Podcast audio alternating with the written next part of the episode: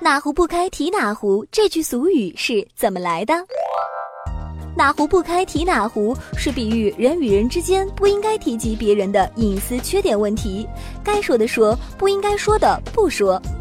说在早年时候，有父子俩开了间小茶馆，虽说本儿小，门面不大，可是由于店主热情和气、诚实肯干，加上水费杯净、开门早、收摊晚，小茶馆越办越兴旺。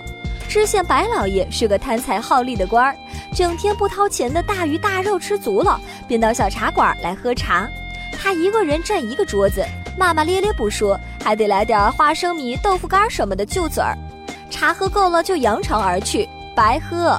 白老爷天天来白喝，这父子俩可怎么受得了啊？却又惹不起，只好忍气吞声。不久，小茶馆的老掌柜病倒了，便让儿子四炉掌壶应付生意。这几天，白老爷一端起茶杯，就呲牙皱眉巴大嘴，说：“这水也没开，茶也没味儿。”小掌柜说：“老爷，茶还是天天为您准备的上等龙井，水也还是扑腾扑腾泛废花的开水，怎么能没味儿呢？”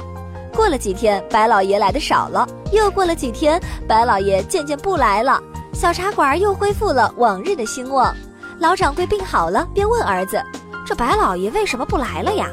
儿子灵机一动的一笑，说：“我给他沏茶是哪壶不开提哪壶。”从那时候起，这个故事就跟这句话一样，四下传开了。